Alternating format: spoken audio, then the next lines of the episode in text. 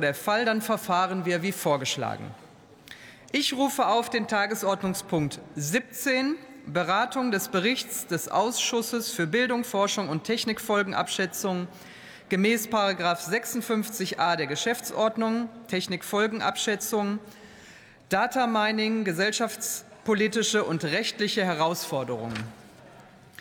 Für die Aussprache ist eine Dauer von 39 Minuten vorgesehen.